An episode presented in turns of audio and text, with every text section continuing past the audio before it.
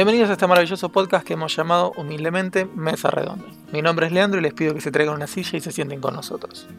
Antes que nada quiero presentar a los caballeros que me acompañan. El cordobés más ponja que tenemos. Alex querido, ¿cómo estás? Hola, muy bien. Acá feliz de estar de vuelta en esta nueva edición. ¿Qué onda Alex la semana?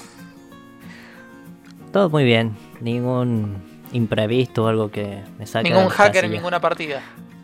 Ah, bueno, eso. Nada que hayamos reportado antes. Claro, claro. Pero feliz que después de grabar pinta R6. Obvio. Bueno, eh, no es un papel, no es una madera. Cartón querido, ¿cómo estás? ¿Qué tal, Lean? ¿Todo bien? Tranqui. ¿Qué tal tu semana, Cartón? Bien, realmente estuve mirando algunas cosas, pero más que nada estuve practicando porque hoy, hoy tuve carrera, no a pie, sino en cuatro ruedas, y no en la vida real, sino en simulador, así que bueno, nada, una carrera de resistencia dos horitas, eh, con, con dolor de espalda. Cartón, consulta, cuando vos te olvidas de un tema, ¿se puede decir que pasaste de página? Eh, estás hablando de familiares, ten en cuenta que las hojas son familiares. ¿Podemos decir entonces que vos guardás tus sentimientos en cajas. Exacto. Listo, ahora me queda un poco más claro. Bueno, hay que presentar al único, al inigualable, el hombre que pasó el Dark Souls 1 con mouse y teclado, el hombre que es censurado en horario ATP, nuestro embajador del bardo. Marcos querido, ¿cómo estás? Bien, todo bien. Eh, me enteré hace poco que eh, iba a salir un nuevo Far Cry y ya lo quieren censurar o están hinchando las pelotas para que no, salga porque el que está haciendo de, de una especie de dictador es eh, un actor de color. Es algo así, no, entendí bien, no le di mucha pelota. No sé si... El, el actor es el que hace... el de Breaking Bad. Gofring de... pero digo, no entendí, o sea... No entendí qué pasó ahí. O sea, Creo que el asunto viene porque el chabón es latino y el malo es latino y bueno, hola Far Cry, ¿no? Así funcionan los Far Cry, digamos. Pero qué carajo. Eh, bueno, no importa, una pelotudez. Tranquilo, tranquilo. Ya, ya vamos a tener tiempo ahora para bardear tranquilo. Perfecto. Ahora presentar al hombre que nos da vida en YouTube. Sakul querido, ¿cómo estás? Buenos días, buenas tardes, buenas noches a todos los que están escuchando y a esta hermosa mesa que por acá anda. Eh, bien, lean una semana bastante tranquila. Estuve haciendo un poquito de investigación para, para la intro de hoy. Contanos un poco qué anduviste investigando. Tengo tres noticias porque como prometí en un podcast, cada vez que encontraba una adaptación o algo relevante a la mesa le iba a traer. En esta ocasión traigo tres eh, noticias rapiditas eh, para los fanáticos del anime el mejor manga a mi forma de ver, One Piece, va a ser adaptado a un live action en Netflix. Todos saben que acá queremos mucho a Netflix. Después, eh, ¿se acuerdan Tommy Jerry? Esa serie que de la infancia de muchos. Bueno, también va a tener un live action, una película live action, eh, que está se está pensando estrenar en marzo de 2021. Y para cerrar la, la, la triada de estas, de estas noticias, Traigo esta especialmente para nuestro embajador, ya que esta semana, este fin de semana que estamos grabando, estuvo la Comic Con at Home, donde entre otras cosas Disney retrasó todo su calendario, validando o dando a entender que va a salir, o sea, ya estaba la noticia, cambiaron la fecha de la nueva trilogía de Star Wars. Seguramente acá Lean y Marcos la están esperando a pleno, ¿no? La primera... La nueva la nueva trilogía de Star Wars a cargo de Disney van a salir a finales de 2023, finales de 2025 y finales de 2027. Así que por lo menos tenemos 7, 8 añitos más de Star Wars. Y entre medio de cada película van a mechar con Avatar 2, Avatar 3, Avatar 4 y Avatar 5. Está bien, pero para Avatar, a ver, punto aparte. Avatar, de James Cameron. Exacto.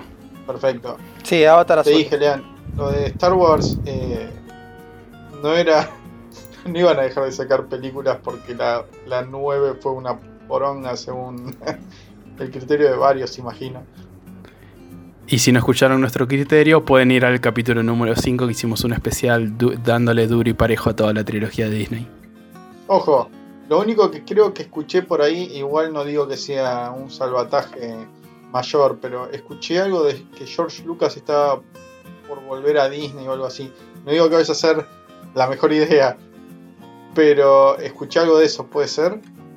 Yo la verdad no tengo datos, no, no le puedo mentir a nuestra querida audiencia, excepto que sea alguna boludez que traigo yo, así que no, no puedo negar ni afirmar eso. Ah, pero pará, no fuiste. No te reuniste con los CEOs de, de Disney para. Es información confidencial, Marcos, no, no puedo revela- revelar eso al aire. Bueno, eh, vamos a una pequeña pausiña y volvemos.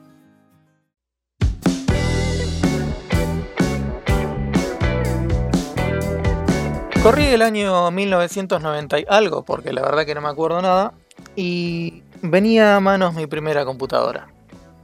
Con ella conseguí los juegos más hermosos del universo, como pueden ser el Doom, el Duke Nukem, etc. Así que hoy vamos a hacer un podcast retro y vamos a ver cómo carajo nos iniciamos en este maravilloso mundo de los videojuegos. Eh, vamos a empezar por el cordobés, el más fantástico de todas las personas, amado por el universo. Alex, ¿cómo te iniciaste en este maravilloso mundo de los videojuegos? Eh, esto se remonta más o menos por el año 2003, 2004. Eh, Cuando eras un bebé Fernet claro, tomaba Fernet en, la- en el biberón. en la mamadera. mamadera. Y después con sorbete. Y ahí se volvió el alcoholismo que tengo hoy en día. No, no, mentira. Em, mi primera co- consola, realmente no fue mía. Era, fue heredada. Eran de mis tíos, así que la consola habré tenido unos 20 años o 15 fácil. Mierda. Y fue el Family Game. Perdón, Y venía. el Family Sí. era, era como la, la, la cop- Perdón, no sé, por ahí. Sí, era un clon. Pero era claro, Era un un clon. clon de la, de Sí. la Nintendo. de la SNES. De la de NES, Ah, sí, de la NES. era un clon. Y Familia de la Claro. gente. ¿no? tenía un solo cartucho. Y ese cartucho tenía, no sé, ponerle 30 juegos. 8 Sí, millones una- de juegos en uno. Una Sí. banda de juegos tenía. De los juegos que recuerdo, era tenía el de el Circus Charlie, Clásico. em, Mario Bros, otro clásico, em, uno de tanquecitos, no sé si el, el Battle City. ese, ese mismo, Buenardo Sí. juego. el Bomberman Eh, sí, el Bomberman Claro. clásico. y muchos más, no me Yo acuerdo. digo clásico y son todos de Family.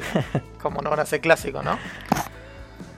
Ah, el Battle City, amigo. Sí, Ah, la cantidad de horas que le metí al Battle City. oh. sí, sí, sí. Obviamente tenía muchos más juegos, son los que ahora me acuerdo. Em, esa consola duró dos años más, que fue cuando yo la agarré. Y me quedé sin consola hasta cuando tenía 10 años más o menos. La rompiste. Se rompió solo de vieja esa pobre. Claro, sí, sí, de Sí, vieja. ay. Venía todo bien. La agarraste Ay, vos se rompió. dos años. Mami se Si me ni rompió. estaba cuidada. Estaba la consola Chabón. tirada. La acariciaba con un martillo y la limpiaba con queroseno. No sé cómo aguanta tanto esa consola. ¿eh? Y eso que le di golpes. La usaba de boom. Bueno, eh, ahora que, que, bueno, ya que tuviste una, un impasse ahí sin videojuegos, pasemos al único, al inigualable, el que tenía consolas de cartón, claramente. Eran todas réplicas hechas en cartoncito. Tenías la Cardboard. La Cardboard Game. no, eh, mi primera consola fue un Sega, un Sega Genesis. En el 98 lo había comprado y me había salido 90 pesos. 90. Estaba la- fuerte el 1-1. Sí, tal cual. Eh, mm, había comprado el Tiny Toons, que era el, el de los Looney Tunes, pero chiquitos con unos conejos ahí. El Grand Prix. eh, y el, Sonic. El, el Mónaco. GP1 Sí. Mónaco. Sí, Sí, buenardo el- juego. Sí, sí, el que lo veías como desde adentro, el, el Fórmula. Como que eras el copiloto. El, perdón, el copiloto. Ay, Dios. El piloto. Claro. En un monoplaza, un copiloto. Sí, sí, colgado del alerón. Sí. Eh, sí, el otro día estuve mirando videos para, para, para recordar cómo era ese juego y busqué la pista de Mónaco y era muy graciosa. Cuando llega el tunelcito clásico es, El tunelcito. muy, muy básico. Bueno, también eh, el primer Sonic que tuve y ahí comenzó mi fanatismo por Sonic fue el Sonic 3D. Ah, el 3 de Eh, Blast. Muy bueno. Sí, el 3D Blast. Eh, me enojaba mucho con ese juego y decía, no, es trucho, es trucho. No era trucho, era que yo era malo, era muy malo. Eh, bueno, a ver, chicos, tenía cuatro años. Eh, no, acababa de encontrar una consola y no sabía nada. Claro, o sea, habías dejado de ser celulosa hace poco. Claro, tal cual. Eh, igual, es- en realidad no son estos los primeros juegos que jugué. El primer, primer juego que toqué fue el Duke Nukem 3D en la casa de mi tío. Hermoso juego para jugar a los 4 o 5 años. Sí, sí, justamente. Y, y se veía tan mal que en un momento miramos para un para una pared y había estaban todas las, las tripas de un monstruo. Y era como una cosa roja media fea, porque no sé, los gráficos eran horribles. Sí, eran época. 70 píxeles. Sí, más No o más menos. que eso. Y dijimos, uy, mirá, una pizza. y cuando fuimos, no, era un monstruo todo Me sorprende que te acuerdes el tema de la pizza. Igual, más allá del shooter, del gore y demás, justo Duke Nukem, tipo, había otros shooters violentos, pero Duke Nukem encima era picante para jugar de chico. Era súper Sí, picante. bueno. Pero dice alguien que lo jugó. Sí, bueno, eh, eh, una parte media graciosa de cuando, a ver, los que lo hayan jugado se acordarán. eh, ¿El final? que llegás al, no, no, no, no, no, Ah. no, no, no pasamos la primera, la No, primera amigo. fase, no pasamos el primer mapa. O sea, me acuerdo que, a ver, eh, comenzaba arriba, yo no sabía mover el mouse ni el teclado, apenas podía moverme un cachito y disparar un toque. Eh, eh, rompías la ventilación, te tirabas y qué sé yo. Pero llegábamos al, teatro, ¿viste? Y, y aparecía ahí la, la tipa con. Bueno, ya sabrán. Eh, era muy, muy gracioso. para, para, para un chico de esa edad. Bueno, en esa época, los juegos de Sega volviendo, eh, cuando me compraron la consola, salían 15 o 30 pesos dependiendo del juego. Qué lindo. Comprar un juego a 15 o 30 pesos. No, y además lo mejor que tenía lo de Sega era que lo podías cambiar. ¿Cambiar? No, cartón, ¿cómo no cambiaste juegos de Sega? Por Dios. No, Ibas a un alquilé. videoclub. No, pero amigo, agarrabas Pero yo- tu juego viejo, Sí, ibas al trucho. videoclub, toque, cambiazo y te llevabas otro juego. No, a mí no me sigan No, eso. amigo, me te siento perdiste. estafado. ¿Nunca cambiaste ni alquilaste un juego en serio en cartucho? No, alquilar sí, alquilar Ah, sí, pero, pero no, no cambiar jamás. ¿Cómo no O sea, cambiaste, amigo? Vos vas con un juego y te decían, amigo, felicitaciones, a menos que no ande, no te lo cambio. Que dicho sea de paso, muchos juegos me fallaban. Y ahora que lo pienso debe ser porque eran todas copias retruchas. Para mí que era por eso. Porque no fallaban ahí. Y según miré en un video decían que eh, las copias esas repro, que son las reproducciones, eh, medio que te, te arruinan un poco la consola. Y cierto que la tuve que reparar varias veces. Bueno, eh, vamos a llamar a un oyente del público para que nos cuente su experiencia. Eh, ¿Podemos invocar a un oyente, Sakul? ¿Cómo no, querido Lean? Eh, porque aprovechamos las redes sociales con las que contamos, arroba mesa redonda pod, por si todavía no nos siguen, y pedimos feedback, pedimos opinión de los oyentes. Entonces tenemos algunas de sus experiencias, sus primeras experiencias con los videojuegos. Por ejemplo, en Twitter, Juan Bifreak nos comentaba de que con respecto a los animes, eh, con el que arrancó fue Supercampeones, que lo dan en vivo en Canal 7, después siguió con Caballero del Zodiaco y Dragon Ball, pero el que fue el wow, el que le cambió su perspectiva y que no eran solamente dibujitos animados, fue Sailor Moon. Eh, también dice que desde muy chico vio Náusica, no sé, Cartón, ¿vos conocías la película esa? ¿O serie? No. Sí, sí, la vi, la vi hace poco. Eh, Va, hace poco, hace unos cuantos meses, pero sí, la vi. Eh, está buena. Eh, está buena. la Ok, recomiendo. perfecto. Él dice, dice eh, Estudio. Perdón, eh, no sé si es específicamente de Estudio Ghibli o está hecho en colaboración con ellos, no sé cómo es la cosa, pero es como que vos buscas Estudio Ghibli y te aparece también esa película. Perdona a los super ultra mega fanáticos de Estudio Ghibli. pero- Bueno, él dice que esa película lo tromó bastante y después con el tema de videojuegos bastante encaminado con lo que recién estabas contando, Cartón, ya que arrancó con lo que es Sega Genesis, eh, alquilando en un videoclub y después pasó a la Play 1 y fue chico PlayStation hasta tener la 4 hoy en día. También levantamos algunos comentarios de Instagram, por ejemplo, Apo nos dijo que no fue su primera consola, pero tiene un recuerdo de la, de la Sega Genesis que se la regalaron los padrinos. Dice que eh, nos cuenta que una vez la familia lo llevó a comprar videojuegos baratos y bonitos, esto de los 15 pesos que decías cartón, y quizás menos porque él es un poco más grande que vos, así Sí, que quizás los, los pagó incluso menos. Y él estaba embobado con el Mortal Kombat, seguramente el Trilogy. Acá lean, no sé si, si tenés algún comentario de ese Mortal Kombat en específico. Es uno de los mejores. si no es el mejor, pegan el palo. Bueno, y él, él quería sí o sí ese juego y los padrinos le querían comprar el Sonic porque viste cosa más bonita, cosa más de, más de pibe. Y, y le dijeron, y él dijo que sí, sí, llama el Sonic, pero quiero este, el Mortal Kombat.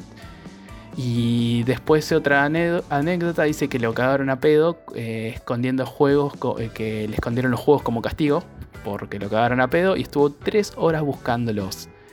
Eh, y, y que los encontró y cuando llegó de vuelta a la familia, él estaba ahí jugando a los 7 años, tipo le chupaba un huevo que lo hayan cagado a pedo. Un, un- un campeón. Yo me imagino a Apo, el chabón en Navidad, sí, ahora me viene el Mortal Kombat Trilogy re piola y dice, me compraste un... y desenvuelve ahí el regalo y es el Sonic, ¿entendés? Como el capítulo ese de Bar, sea- ¿te acordás? Sí, exactamente eso. El Sonic Golf. ¡Ay, qué lindo! Nada, mentira, po, te quiero. Eh, pero vamos a lanzar el meme solo por vos. Este, mirá vos, qué piola. Muchos arrancamos con el Genesis. Yo también tuve Genesis. Eh, fue mi primer consola consola, digamos. Yo no, no pasé por Family.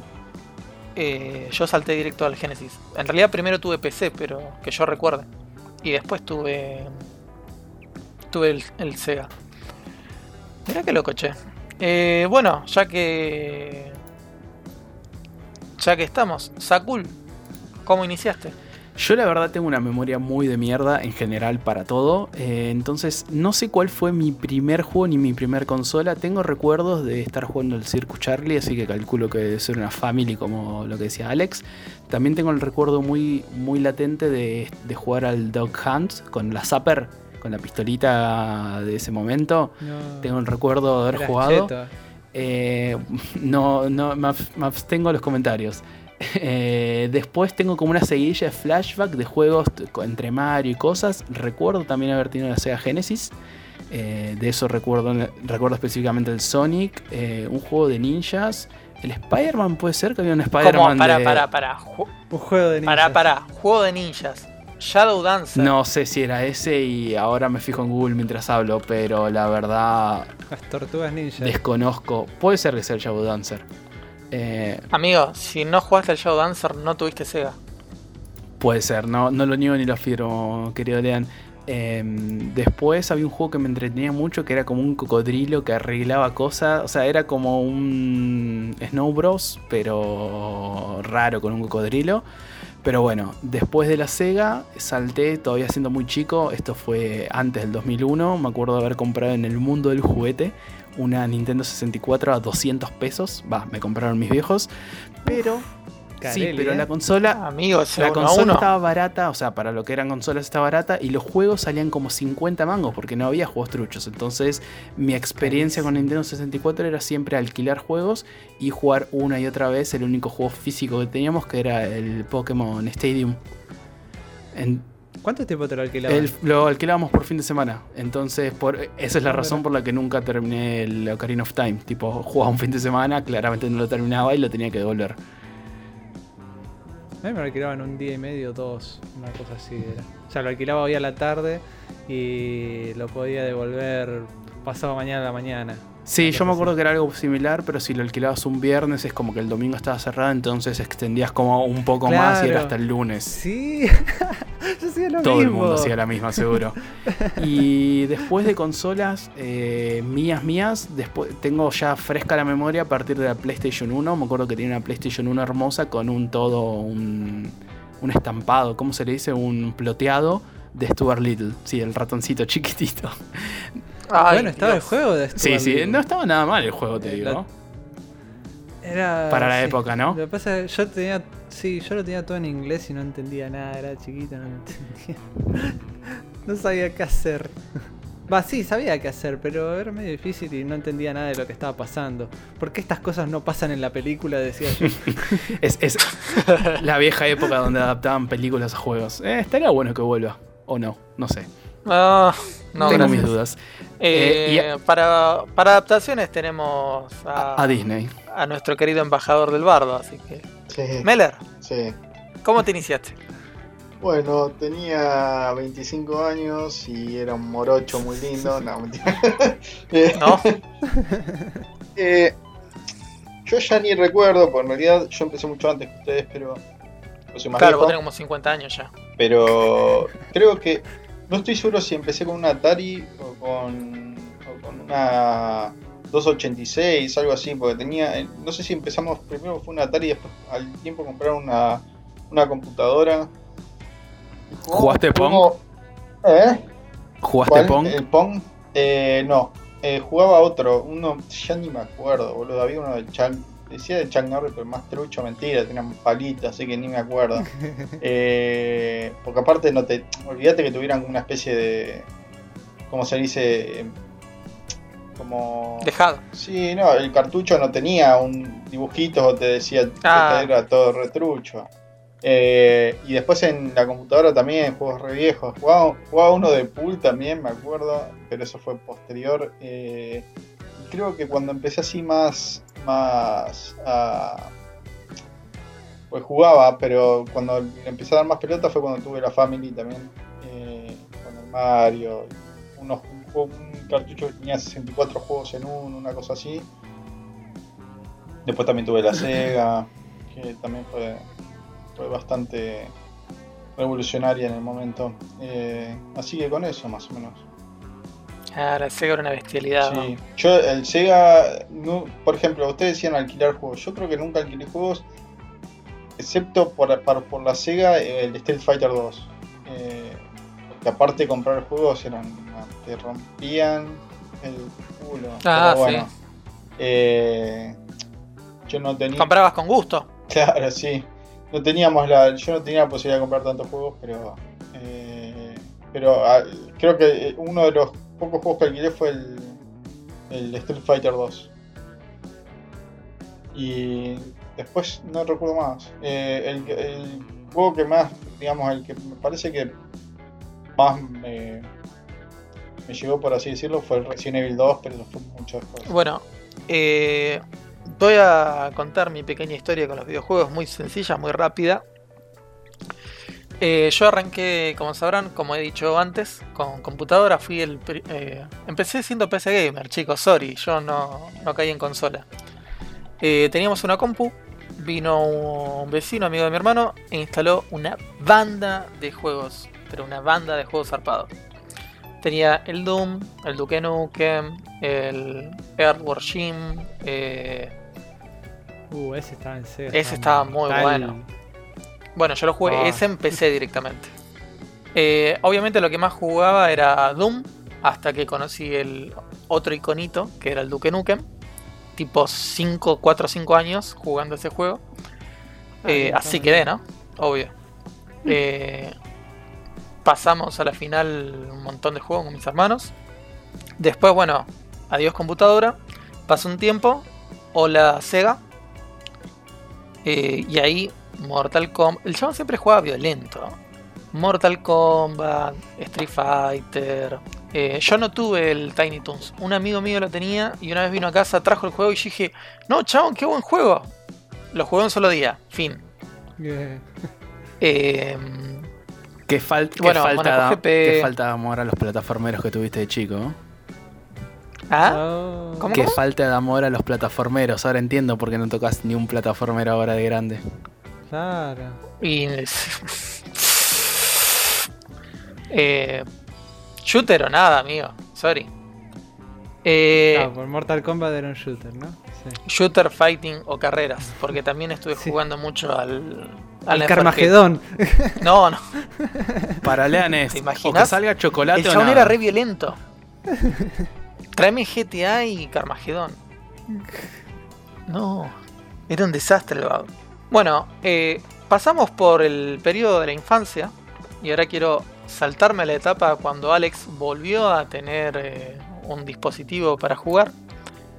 Eh, Alex, cuando te reencontrás con vos mismo, el Alex jugador, no el Alex borracho, el Alex jugador, no el que gasta 30 mil dólares en el casino, sino el que juega videojuegos.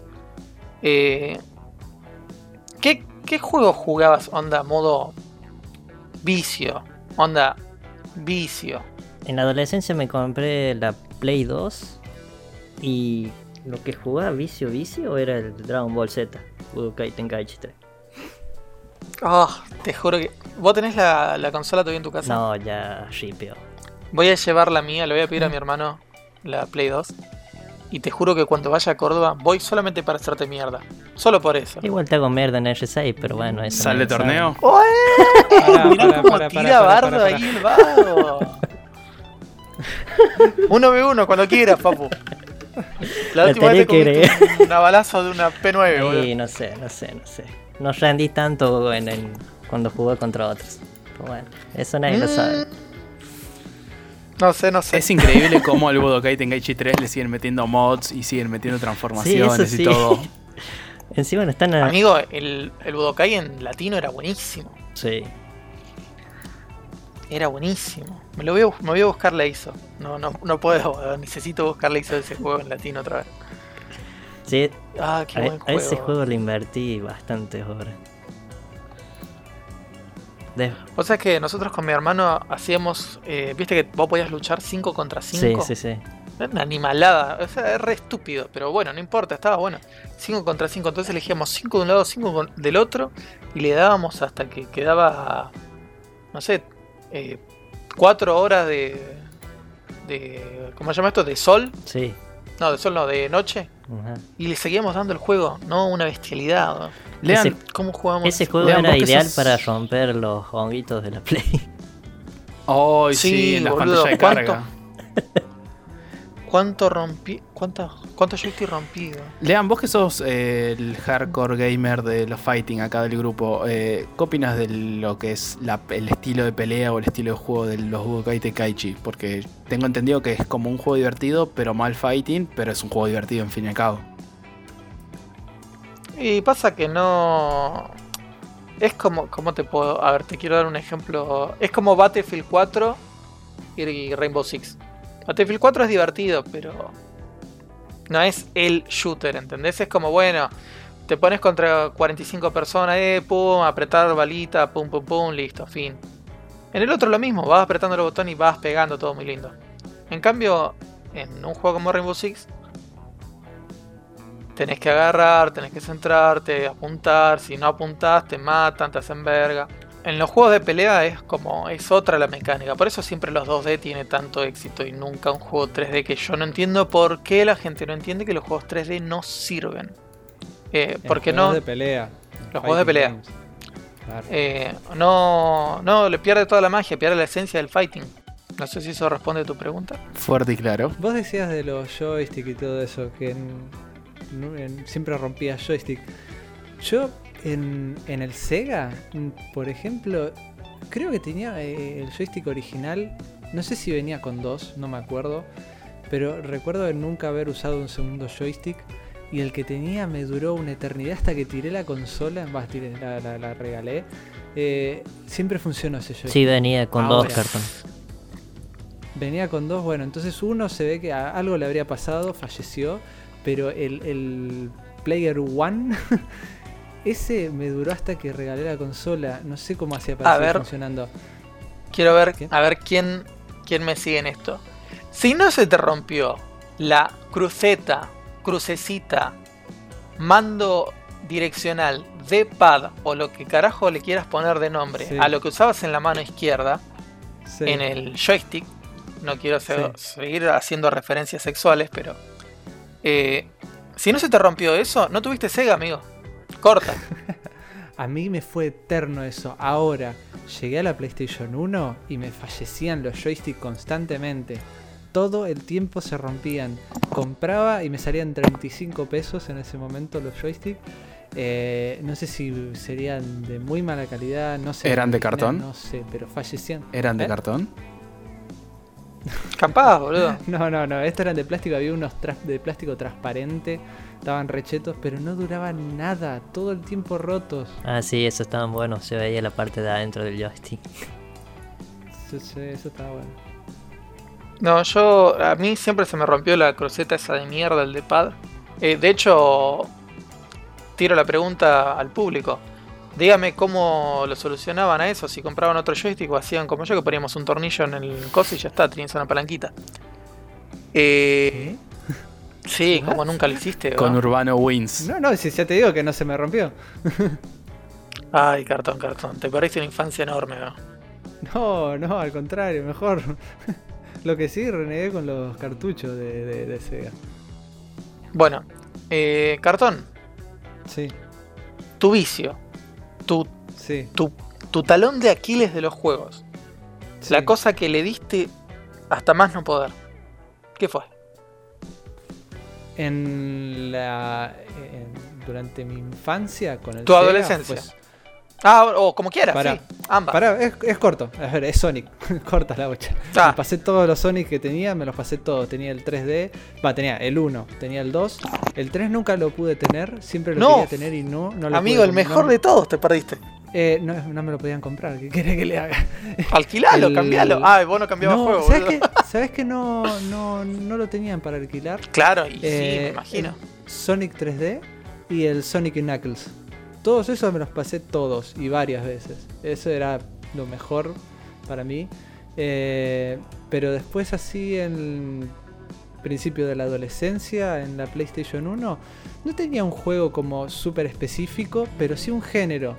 Eh, que eran los, eh, los juegos que involucraran vehículos. Eh, no es obligatorio que sean de carreras, que involucraran vehículos. Eh, a ver, tenía desde el Crash Team Racing, el mejor. tenía este para vos, Lean, el Need for Speed Porsche Eh, piola. Lo tenía. Tenía uno tipo simulador que era el Toca 2. El Gran Ja. Turismo 2. El Driver 2. Ya, Tenía el Twisted Metal 4. ya entendés cómo se construyó cartón. Tenía un juego que se llamaba Toca 2. sí. Bueno, era muy gracioso que tenga ese Cartón, nombre. ya que lo mencionaste, Eh, qué lindo sería un buen Twisted sí. Metal hoy por hoy, ¿no? Con online y todo. Yo pensé que iba a decir, ya que lo mencionaste, qué lindo sería un Tocados. No, no. Eh, sí, y- igual acá tengo que decir algo. Estaba por un lado Twisted Metal y por el otro Vigilante 8. Eh, la gente que diga que Twisted Metal es mejor que Vigilante 8 puede retirarse o que venga, lo desafío a que me venga a pegar porque Vigilante 8 le pasaba el trapo a Twisted Metal. Igual jugué al Twisted Metal 4 y me jugué a los dos Vigilante 8 y lo pasé bien en, todos y me los pasé todos completos. Pero Vigilante 8 es lo mejor y es de gente culta, de gente de alta calidad. Bueno, eh, fuertes declaraciones de cartoncito. Eh, También ah, tenía el Tony Tony Hawk. Hawk. Aguante Tony Hawk. El que van a El 3 y el remasterizar. 4. Me los pasé Eh, completitos. Ah, Sí, sí. Si no escucharon el podcast anterior, vayan a escucharlo.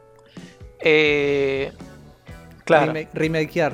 para, para entender qué carajo van a hacer con el Tony Hawk. Eh, Sakul, Todos los Tony Hawk fueron de Play 2, ¿no? Había- tenía había uno de Play 2. Yo, te, yo tenía la de 1. Sí, yo tenía la versión de Play 1, el 3 y el 4, que eran los dos de Play 1. Sakul, tu vicio. Em, si hablamos periodo de adolescencia, 12, 13 años, ponele por ahí en adelante, lo que más le daba duro y parejo era los cibers. Lo guarda. No, tranqui, Guarda. tranqui. A donde más, eh, donde más iba, donde más viciaba en ese momento era Cibers. Eh, tuve una época que le daba demasiado al Mu Online. No sé si alguien de la mesa jugó. Eh, yo lo Pero- conozco, pero nunca lo jugué. No, pero lo veía, Sí, los sí, pibitos sí. estaban viciando con eso todo. Bueno, el CS también, Half-Life, Need for, Need for Speed Underground 2 también salen las carreras en. Sí, bueno, la, la época de jugar al Counter. A mí igual yo era más de jugar al Medal of Honor. Justo acá en Moreno había un ciber. Bueno, Lean, vos lo tendrás que haber conocido. El Cyber Racing. No hay chance. Cyber Racing ahí enfrente del Consejo Deliberante, ¿no lo conocías? No, amigo, yo no venía de escuela en Moreno. Ok, en Moreno había un ciber que tenía, o sea, entrabas a, tenía un piso arriba y un piso abajo, tenía tipo un sótano. En el sótano eran, había, no sé, 12, 15 máquinas y me acuerdo que Ah, haber, pará, pará, haber pará, pasado pará. cumpleaños ahí jugando en LAN, en LAN ¿El que estaba en. Venecia? Exacto. Ah, sí, amigo, sí. Buenardo Ciber. Claramente en la parte de arriba tenías las cabinas privadas donde había gente que hacía otras cosas, pero en la parte de abajo donde se jugaba LAN era, era la bomba. Era, era, fue el mejor ciber que hubo. También acá Ten- en Moreno había bardo entre cibers, tipo, depende a qué ciber ibas, después te querían venir a buscar los del otro ciber, pero bueno. Eh, y después, en la época... Amigo, ese Ciber tenía el, el Malvinas 98. Calate esa, boludo. Sí, e- era, era muy buen ciberposta. Y también no solamente era, o sea, jugaba mucho PC, jugaba mucho MU de quedarme hasta las 6, 7 de la mañana. Después cuando tuve ADSL en casa, conexión de internet, eh, me acuerdo quedarme hasta despertarme, amanecer jugando MU. Pero también me acuerdo que cuando mi hermano mayor compró, compró la PlayStation 2, eh, que tenía el primer Budokai Tenkaichi y el Onimusha, eh, creo el Onimusha 2 o 3, no recuerdo cuál era, jue- juegazo. Eh, nada, yo vivía separado de él, eh, me acuerdo haberme ido a dormir una semana a la casa cuando, o casualidad, compró la PlayStation 2. Un, Vos sabés que en ese, en ese Ciber yo conocí el ex- lo que es el acceso directo. Para, no, ¿en serio también hiciste eso? En ese Ciber yo conocí el acceso directo. ¿Sabes que yo nunca lo intenté eso? O sea, como, no sé, no- era muy estúpido capaz. Va, no tenía pendrive, o sea que... Yo sí lo intenté. No, pero cartón, ¿a, a qué edad fuiste al Ciber, boludo? ¿A los 40? No, no, no, no, no, no. Eh, lo que pasa es que... Uno va con 10 tardaron- años al Ciber, va, pum, conecta el pendrive. Mm. Eh, ¿cómo que me copió el acceso directo y no funciona? Para, ten en cuenta una cosa. Que mi primera computadora, mi primera computadora era una Pentium 1, Windows 98, 133 MHz, que no tenía puertos USB. Entonces, ¿para qué voy a tener un pendrive? ¿Se entiende? Hablando de Te podría decir dónde lo podrías meter, pero. No, ¿y para qué lo quieres si no lo tengo? Hablando de computadora, eh, quizás iba más pregunta para la infancia, pero ¿alguno llegó a usar Windows 95? Aparte de Marcos. Sí, yo. El- sí. No, Windows 98 directamente. Yo creo que usé 95, pero no estoy seguro. 98 Bueno, de no, para, para, para. Miento, en el colegio. Sí, en el colegio, colegio sí. tenían Windows 95. Ay, qué lindo en el colegio jugar Mario. En las compu del colegio, el super trucho todo, ¿no? Pero. Gustaban jugar al Mario, a mí me hacían jugar esos juegos de, de- de matemáticas y esas cosas. El de la momia. Esos juegos chotos Sí, que hay. el de la momia. Sí, Es sí, como- ta- también te hacían jugarlo. Es como el meme este, el de- Eh, no, qué lindo esto jugar al Counter Strike. Qué lindo jugar al Mario. ¿Ustedes jugaban ¿Ustedes juegos? jugaban? Tal cual. Eh, bueno, nuevamente, Meller. ¿Cómo te iniciaste en este mundo? De... Ah, no, ¿cómo te iniciaste? No. Meller, tu juego de la, de la adolescencia, infancia, Bueno, que ¿cómo más viciaste. Yo tenía 25 Juego. años. Ah, no. Juego. Eh. La adolescencia, la adolescencia fue el Resident Evil 2 para mí. Eh, para PC. En realidad, un compañero mío del secundario. Ya, ya tenías PC en la. mío del secundario Ah, tenía. Yo te dije, en- yo tenía una 286 hace mucho. eh, cuando iba antes, hace mucho. Principio de los 90. Eh, después, eh, un compañero mío tenía la PlayStation 1. Yo me la quise comprar, pero bueno, no siguió la situación. Éramos tan pobres. Y. y éramos tan pobres. Yo tampoco y, tuve bueno, Play. una cagada, pero es, está bien, qué sé yo. Todos los que tuvieron Play son unos giles. pobre gente, pobre gente, ya, ya bastante castigo que tuvieron Play. No, No, bueno, yo me quise comprar la Play 1, pero no podía. Y un compañero mío tenía un Play y jugó- jugamos al Resident Evil 2. Y porque el 1 ni lo conocía, y me pareció un juego de la concha de la lora. porque tenían los zombies y te cagabas a tiros y todo, más allá de las cámaras de mierda, pero era como muy cinemático para, para un montón de cosas y creo que ese fue como el definitivo que el que dije, bueno, este lo tengo que terminar, tengo que jugarlo hasta el final. Eh, y después cuando tuve la PC, eh, una PC vieja, eh, que creo que tenía Windows 98, me, compré el, Resident Evil 2, los CDs, y lo jugué y lo terminé. Ese fue para mí el, más significativo de esa época. Después ahí, después estaba aquello Metal Gear Solid, pero eso vino después, Todo con teclado y mouse, me imagino. Obviamente. obviamente. El Resident Evil 2 no se jugaba con mouse. Se jugaba con Claro. teclado. Sí, como el Tomb Raider 2 o el 1, creo que era. Claro, era todo teclado. En esa época no estaba tan incluido el mouse porque, salvo para juegos de estrategia, pero si no el mouse no existía. O sea, porque eran, eran todas adaptaciones de juegos Sí, de eran, eran ports. ¿Sabes que yo tenía un joystick que era para esa computadora vieja, vieja? Pero el tema es que nunca lo podía hacer funcionar. Creo que una sola vez lo pude hacer funcionar con un juego de Star, de Star Wars, de el Rebel Assault, eh, que, se, que era como eh, animación eh, que, que en, en dibujos animados le dicen rotoscopía, eh, que copian una imagen. copian- ¿Ortoscopía? ¿Cómo? ¿Ortoscopía? No, rotoscopía. ah, perdón. Que, que Ortorotoscopía. copian una imagen eh, con los píxeles, agarran una imagen real y lo copian poniendo los píxeles más o menos en su lugar. Y era uno de Star Wars que era, Claro. era malísimo, pero bueno. Que eran como, creo que es como si Vos veías fueran- una, era como una película.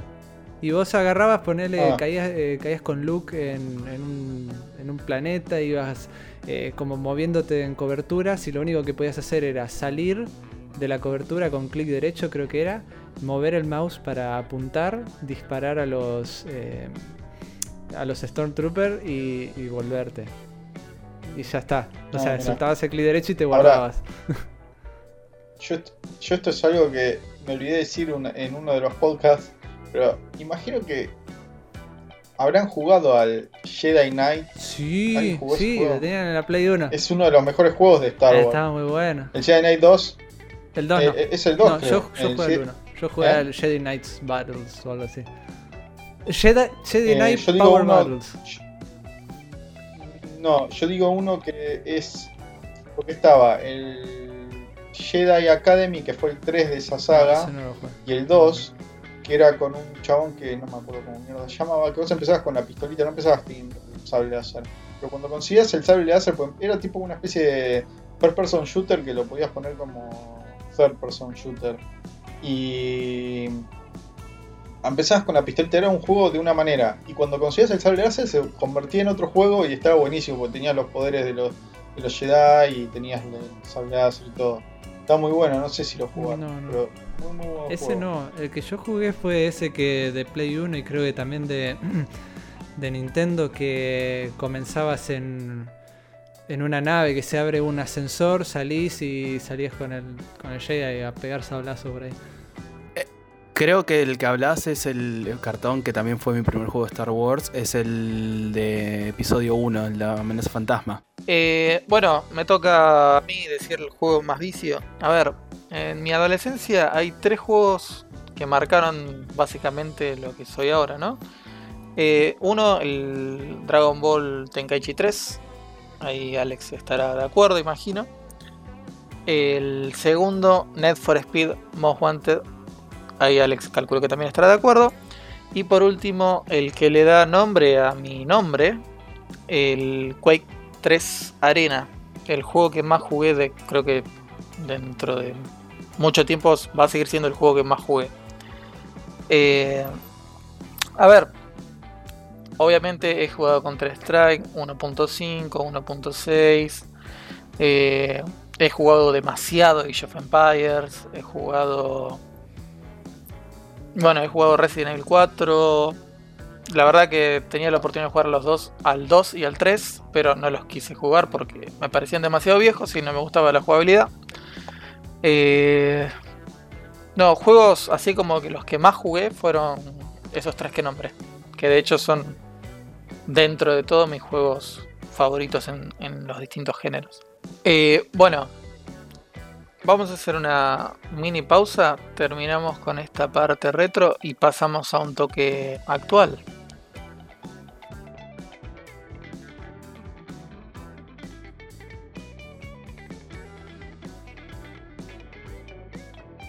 Y en Discord nos comentaron, nos mandaron mensajes. Eh, J nos pone, uff, recuerdos de mi infancia jugando a algo son muchos, pero el primero es muy vago.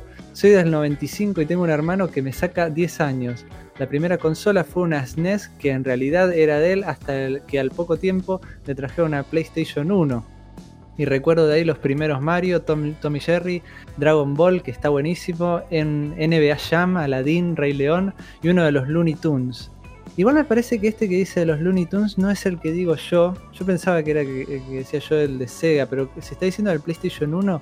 Creo que es uno que era como una aventura gráfica, eh, point and click, una cosa así, me parece. Eh, había un par más, todos truchos traídos de Paraguay, obviamente. de eso estoy hablando desde los 4 años más o menos. Eh, bueno, J, muchas gracias por tu comentario. Y también eh, Ignacio, que estuvo en nuestro programa especial de Star Wars, eh, comenta, buenas, de chico mi primera consola fue una clon de la Atari 2600 llamada Edu Games. Edu Games, qué locura. La jugaba en una TV blanco y negro. Recuerdo jugar en esa consola al Pac-Man y a un juego de Spider-Man. Eh, en, los en lo de mis primos que tuvieron PC antes que yo jugaba. eh, perdón, perdón, esto lo vamos a leer. Lo puso separado. Recuerdo jugar en esa consola Pac-Man y a un juego de Spider-Man. En lo de mis primos que tuvieron PC antes que yo jugábamos Warcraft y Carmen San Diego. Y cuando por fin tuve mi propia PC, el primer videojuego que jugué fue el Arkanoid. De chico creo que mi serie favorita era un anime, seguro eh, favoritos de muchos, al menos de esa época, Dragon Ball Z, y películas que me haya volado a mi infantil cabeza cuando era chico, adivinen cuál. Y sí, obviamente Star y Wars. también pasaron a dejarnos, a- o contestarnos, mejor dicho, una historia de Instagram a alguno de nuestros oyentes, eh, donde preguntamos cuál fue el primer videojuego, serie o película que, que vieron de chicos. Y nos comentaron, Ma- Mariel Martínez nos dice que Mortal Kombat 3, lo mejor de lo mejor. Eh, Comedagram, no sé si lo conocéis, Lean nos dijo que Doom. Después Finks 13 nos dice que Bubble Bubble, Excite Bike, Sonic 1, Mario Bros. y Mortal Kombat 2 son, los, son algunos de, de los que recuerdan. Después Lichu nos dice Duke Nukem. Berlinio nos comenta El Príncipe de Persia. La verdad es un juegón que nunca, yo personalmente nunca lo pude jugar de chico, pero siempre tuve ganas. Y Wandering Nirvana nos dice que Final Fantasy VII, ya que llegó a los videojuegos en la generación de la PlayStation X o bueno, PlayStation 1 en su momento. Muchas gracias a todos por pasar por nuestras distintas redes y Discord a dejarnos su feedback. Bueno, eh, me gustaría saber algo porque acá estuvimos hablando de un montón de cosas de juegos truchos, juegos prestados. Hay un momento que marca a todo gamer, el momento en el que cuelga el parche. El momento que uno dice adiós a la banderita negra con la calavera.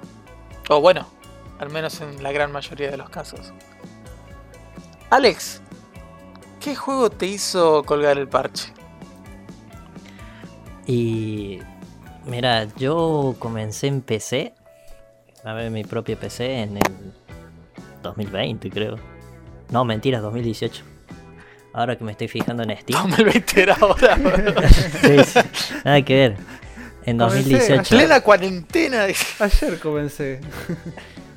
eh, con el Rainbow Six. El Rainbow Six fue el primer juego que no pirateaste. Ujú. Mirá. De hecho compré, no sé, el Mortal Kombat 10, el Black Desert, el Killer Instinct, el American Truck. Claro, una vez que entraste, entras a comprar juegos. De hecho. De hecho, el Rainbow Six compré la Gold Edition y en ese tiempo creo que salía 300 pesos o algo así. Sí, por ahí andaba. Sí, Yo sí, también sí. compré la misma. Creo, A mí me Y- salió Creo. 600 pesos. ¿no? Fue el juego que me metió al directamente al competitivo. A lo legal. Sí. A lo legal y al competitivo, mirá vos. Exactamente. Es gracioso porque es un juego de terroristas contra terroristas y te- Claro. con eso actualizas. Mirá qué loco. Cartón, eh, sé que tu avatar tiene un parche, pero Pero no, ¿cuándo es- fue que colgaste el parche? no está referido al parche que de pirata. Está referido a otro parche. Eh, El de nicotina, claramente. Eh, no es que un juego me haya, eh, haya dicho, uy, bueno, por este juego tengo que comprar. Que sí, estuvo a ver el, el, Magica y el Portal 2, que sí los pagué, pero porque eh, mis, mis amigos habían dicho, no, pero cómpratelo, así lo jugamos online y bla, bla, bla. Bueno, pero así de que yo diga, bueno, voy a poner la plata y, y lo compro, eh, fue cuando Steam pasó a, a usar pesos y a poder pagar con Rapipago porque no, no Los Steam pesos. Claro, porque no tenía. O sea, no hace mucho tampoco, ¿eh? Pero Sí, sí, un año. antes, año y lo, medio. antes lo que hacía tristemente te compraba por G2A y, y antes que eso, bueno, mucho antes que eso agarraba, iba a la, a la- al negocio y le decía, bueno, tomá, acá tenés tus 15 pesos, dame 3 DVDs de un juego que sea de 3 DVDs y ahí está. Eh, cuando Steam empezó a hacer en pesos así, bueno, empecé a comprar juegos a, rolete. Y uno de los primeros fue el Eurotrack, eh, el Arma 3, eh, perdón, el Arma 2 y no me acuerdo que algún otro por ahí. Vos, qué loco. El Eurotrack el primero, qué loco. Sí, sí. Es que me, me causaba mucha curiosidad. Y después, bueno, me enganché y me, me re gustó. Un cartón camionero. ¿Quién lo creería? Con parche en el ojo. Increíble. Y Claro. transportaba, transportaba cajas de cartón. Sakul, ¿con qué colgaste el parche? Bueno, yo en lo que es todo referente a videojuegos estuve unos años alejado, del 2009 al 2011, me acuerdo los años porque justo también me había cambiado de secundaria, de colegio y demás. En 2011, para mis 18 años, me regalan, me trae un tío de Estados Unidos la PlayStation 3, que como bien todos saben acá, la PlayStation 2 y la PlayStation 1 ganaron mucha popularidad por el CD y el DVD a 10 pesos. Eh, creo que al final estuvo como 25, 30, no me acuerdo, pero bueno. Y la PlayStation 3 no tenías otra que jugar los juegos originales. Así que ahí volví a lo que era full videojuegos. eh, con el Assassin's Creed 1, me acuerdo que fue uno de mis juegos favoritos de PlayStation 3. Y bueno, también fue de meterme a lo que fue el mundo del podcast, gracias a, a inter- intercambiar juegos en foros. Porque sí, cartón, también vos no cambiaste cartuchos, pero yo he, he llegado hasta incluso intercambiar juegos de PlayStation 3 porque como no daba la plata era cambiar los juegos o ir a comprar juegos usados de PlayStation 3 cuando bueno, los juegos no te traían parche de a uno de 50 GB y tenías que y el CD era más que nada un instalador, va, el Blu-ray en este instante. Eh, eso fue en 2011 y por lo que estuve viendo recién, en 2014, en agosto de 2014, compré mi primer juego de Steam que fue Portal 1 y Portal 2 por en ese momento 4 dólares con 55 porque recuerden Uf. que todavía no estaba no estaba especificado pero creo que acá estamos hablando de un dólar a 12 pesos o 14 Yo pesos creo, yo creo que le había pagado algo así como 18 pesos, 20 pesos. Eso era la plata que le había dado a mi amigo. Eh, y, y era encima un bundle que eran, creo que eran dos, eh, dos copias. Entonces había salido más barato. Por eso más que estaba de oferta. Bueno, Meller. Querido, ¿cómo colgaste el parche? Eh, No el de nicotina. Eh, no, era el de cocaína, no, mentira. Em, yo me acuerdo que en un momento me habían dicho que estaban los juegos de Steam, que esto yo hace bocha. Y yo ni les di pelota, yo decía, pero ¿por qué mierda compran juegos y se pueden piratear? Está... Esa no, es- no entra dentro de mi lógica, no tiene sentido lo que me están planteando. Pete. Sí, ¿por qué me están diciendo? O sea, si puedo jugar gratis. y me acuerdo que hace un par de años después agarré un chabón, me dijo, che, estaría bueno jugar este juego en cooperativo, esto, lo otro. Y yo dije, bueno, dale, estaba con toda la duda de comprarlo porque era la primera vez que iba a comprar un juego así después de mucho tiempo y, con, y a través de, Steam. Y fue el Borderlands 2, cosa que yo ni conocía el juego, ni sabía dónde pija me estaba metiendo y al principio cuando lo empecé a jugar dije, uy, la concha de su madre, ¿por qué mierda compré esto? Esto es todo para jugar cooperativo y encima después los chavales dejaron de jugarlo. Pero con el tiempo yo empecé a jugar el Borderlands 2, no sé si lo jugó alguien. Y está muy bueno el juego. Eh, no. Está muy bueno el juego, o sea, eh, es entretenido y, y tiene está bien guionado, o sea, es, es tipo comedia, está bueno, eh, acción comedia. Y yo lo terminé y los chavales dejaron de jugarlo. Y, y ese fue el primero. Fue de ahí para adelante. También fue que me compré el Skyrim a 5 dólares nada más, obviamente no iba a pagar más. Pero porque el Skyrim lo había jugado un montón y para bancar un poco a Bethesda. A Bethesda A Bethesda. Sí. Eh, pero bueno, después después fueron también el prototype, después me compré, que lo había jugado trucho, obviamente, no lo había comprado en su momento. Eh, espero que no esté escuchando el FBI. Pero bueno, eso. El Borderlands 2 creo que fue el primero. El Resident Evil 2 también me lo compré, o sea, pero no lo cuento porque no es dentro de la plataforma de Steam y, después de que salieron los torrents y todo eso. Mira vos. Eh, bueno, a ver. El primer juego que me dejó. Me hizo dejar de piratear es nada más ni nada menos que el Civilization 5. Sorprendentemente yo creí que era el Assassin's Creed, pero. El 2. Pero revisando Steam fue el Civilization 5. Yo cuando jugué la primera vez eh, Assassin's Creed lo jugué trucho, obviamente, como todos. Y me dije, el día que tenga plata lo voy a comprar, el día que tenga plata lo voy a comprar. Bueno, terminé comprando el Civilization 5 porque cabió más. Eh, lo vicié un montón, horas, horas, horas, horas y horas. Y apenas tuve tarjeta, lo compré. Fue sin escala, digamos. Ni siquiera esperé una oferta, nada. Justo estaba la oferta igual, pero... eh, fue derecho... Derecho a compra. Hay una anécdota muy graciosa con el Civilization 5 que pasó a contar. Cuando yo estaba, yo venía de jugar obviamente Age of Empires mucho tiempo y estaba buscando juegos similares, juegos de construcción de ciudades, juegos de estrategia, bueno, así conocí joyas como los Men of War, los Wargame, etc. Eh, y bueno, buscando un juego de estrategia, encuentro el Civilization 5 en una página de torrent. Eh, lo bajo. No, perdón. eh, antes de bajarlo, veo y decía que era un juego de estrategia por turnos. A mí no me gustaban en esa época los juegos de estrategia por turnos. Hola, perdón. Eh, después mi hermano buscando juegos lo encuentra otra vez y dice, no, juego de estrategia por turnos, lo descarta. Luego, pasado unos meses, sigo buscando, lo encuentro y digo, uh, qué piola, lo voy a bajar. Y otra vez la misma situación, veo que es eh, TBS y lo descarto. No sabemos cómo, en algún momento, el juego se instaló. O sea, uno de los dos lo bajó, uno de los dos lo instaló y bueno, dicho y hecho, tuvimos que empezar a jugarlo. Eh, al principio el juego era medio raro. Estuvimos un par de semanas hasta que le enganchamos la mano.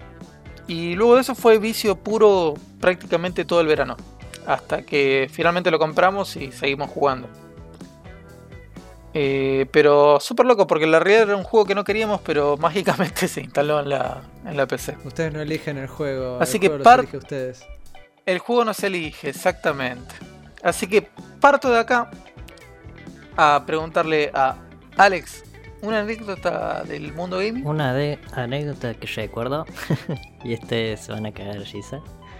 Em, una vez, varias veces mejor dicho, yo me hacía la, la chupina en, la, en la escuela. ¿Qué cara? Pará, pero qué cara. Explícale a Ah, Doña Rosa qué carajo es eso, boludo. Eh, lenguaje cordobés. Chupina significa acá en Córdoba eh, saltarse las clases y irse a otro lado. Eh, que, eh, en este caso sería que tus viejos piensen que estás en la escuela, pero no estás ahí. Eso sería. Te rateaste para la gente bonita. Y me iba al ciber que estaba a una cuadra de la escuela. de hecho lo hice varias veces. No, clásico, el ciber que está. Ponerte No. un ciber a una cuadra de una Sí. escuela era, Se hacía la plata. el Millonario. era millonario. Bueno, cartón, una anécdota Sí. para contarnos. Te puedo contar dos si querés. A ver, Si no te ofende. Eh, con el Sega no sé, quiero que, alguien, porque no lo encuentro, lo busqué por internet y no encuentro nadie que hable sobre esto y quiero saber si alguien de, los que nos escuchan eh, tuvo el Sega y vio esto de que abajo del Sega había una palanquita a, a través de unas rejillas que tiene abajo de ventilación, hay una palanquita que la podías mover, no sé para qué era, que alguien me diga para qué servía, pero había un tema que en el Sonic 3D, si vos eh, cuando se iniciaba lo tocabas, lo dabas vuelta y, movías esa palanquita, empezabas a toquetear un poco ahí, te saltaba el cheat mode, el, truco, y podías elegir el nivel y tenías todo el, todo el cheat ahí.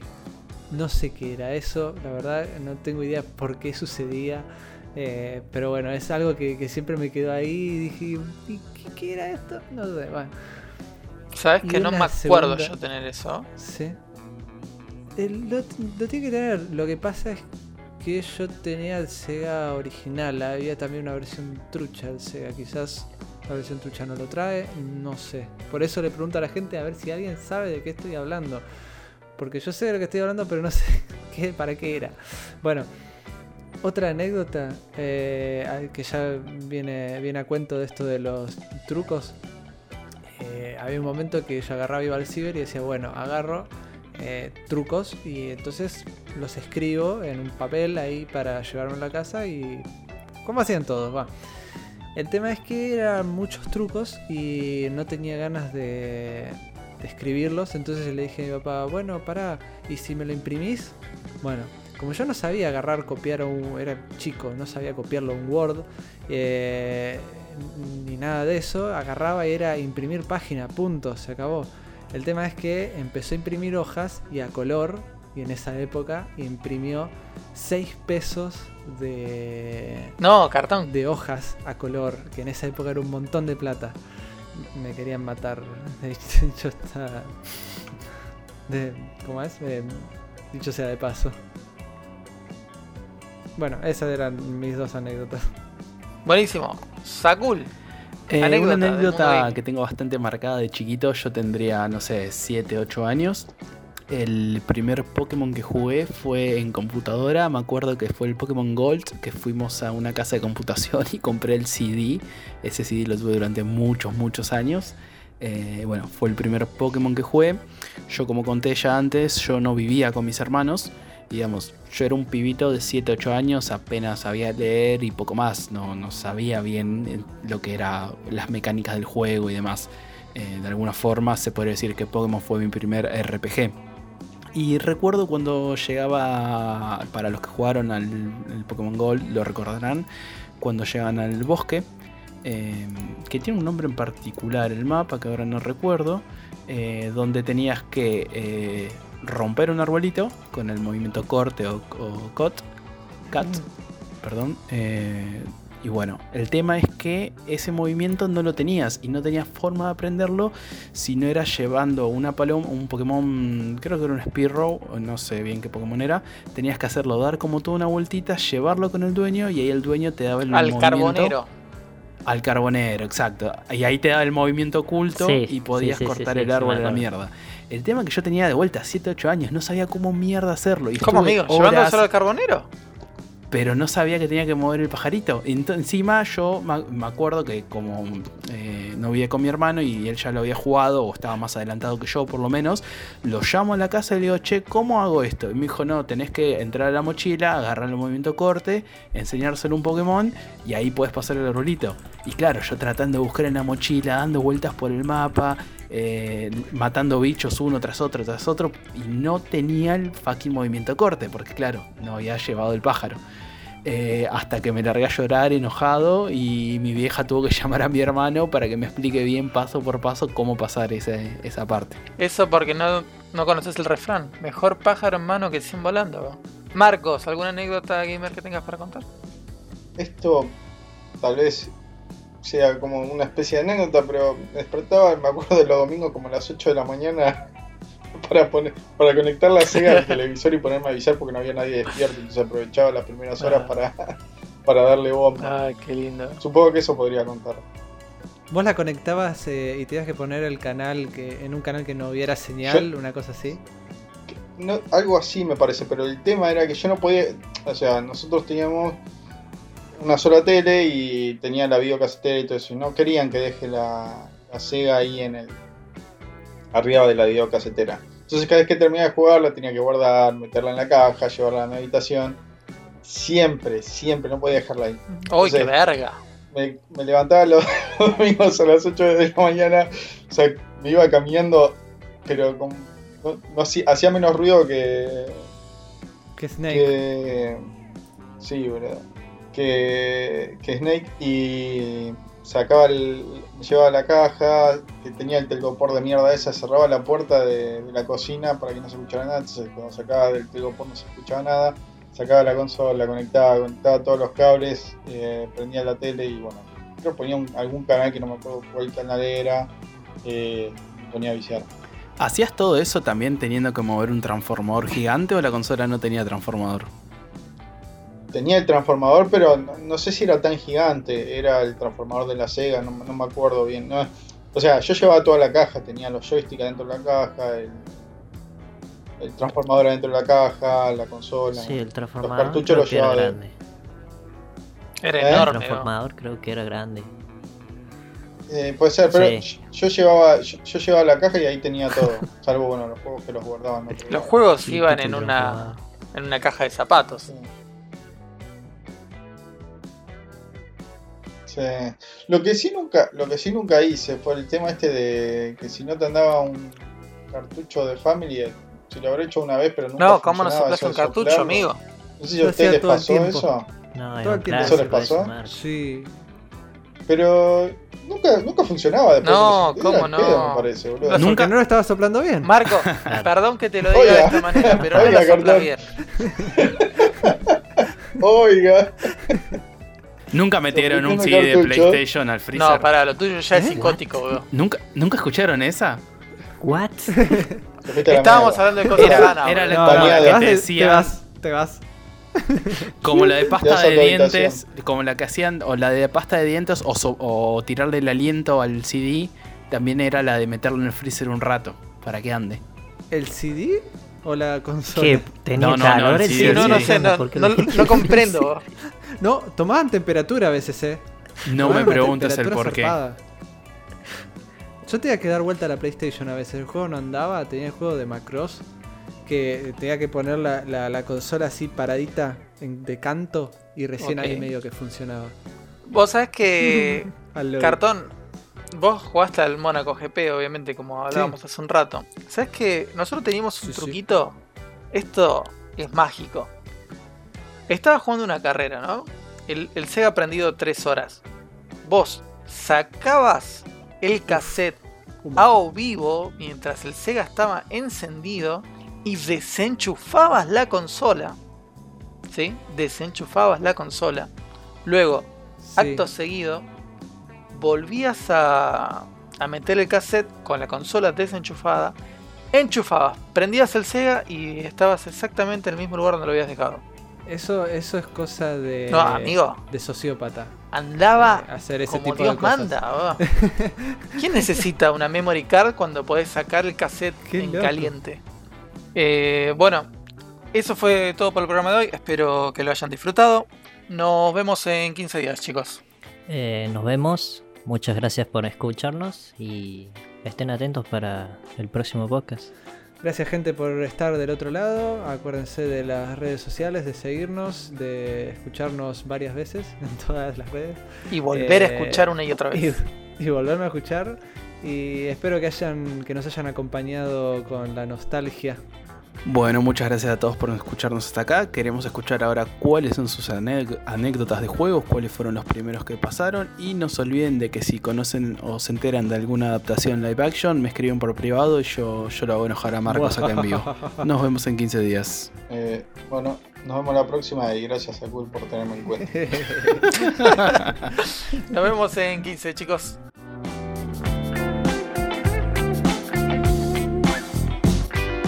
Aguante boquita, loco.